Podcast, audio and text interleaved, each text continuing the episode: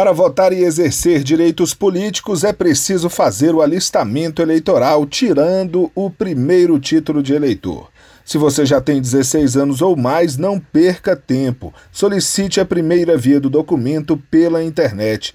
Desde o ano passado, como forma de prevenir o contágio pelo novo coronavírus, é possível fazer a emissão do título de forma online por meio do sistema Título Net. Pode ser pelo computador, tablet ou celular.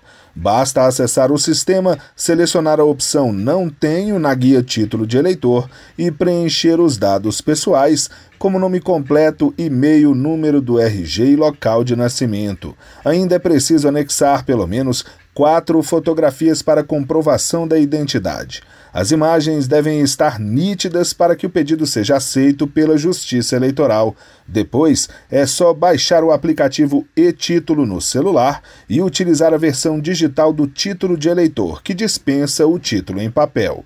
Pelo título NET, também é possível fazer a transferência de domicílio eleitoral, verificar débitos, alterar dados pessoais, mudar o local de votação para facilitar a mobilidade e solicitar revisão de inscrição cancelada.